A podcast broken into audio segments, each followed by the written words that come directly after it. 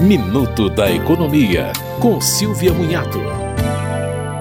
Leis federais têm concedido títulos de capitais nacionais para algumas cidades brasileiras por causa de produções locais específicas. A última foi Lagoa Dourada, em Minas Gerais, que foi declarada capital nacional do rocambole. De acordo com o Ministério do Turismo, os títulos servem como impulsionadores de visitações ao aumentarem a visibilidade de festas ligadas aos produtos. Em São Joaquim, no Rio Grande do Sul, acontece agora em setembro a Festa Nacional da Maçã.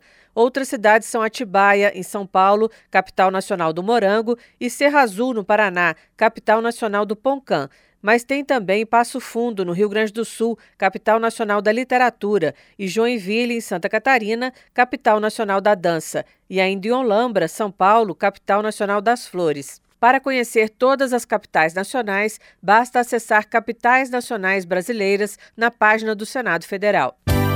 Você ouviu Minuto da Economia, com Silvia Munhato.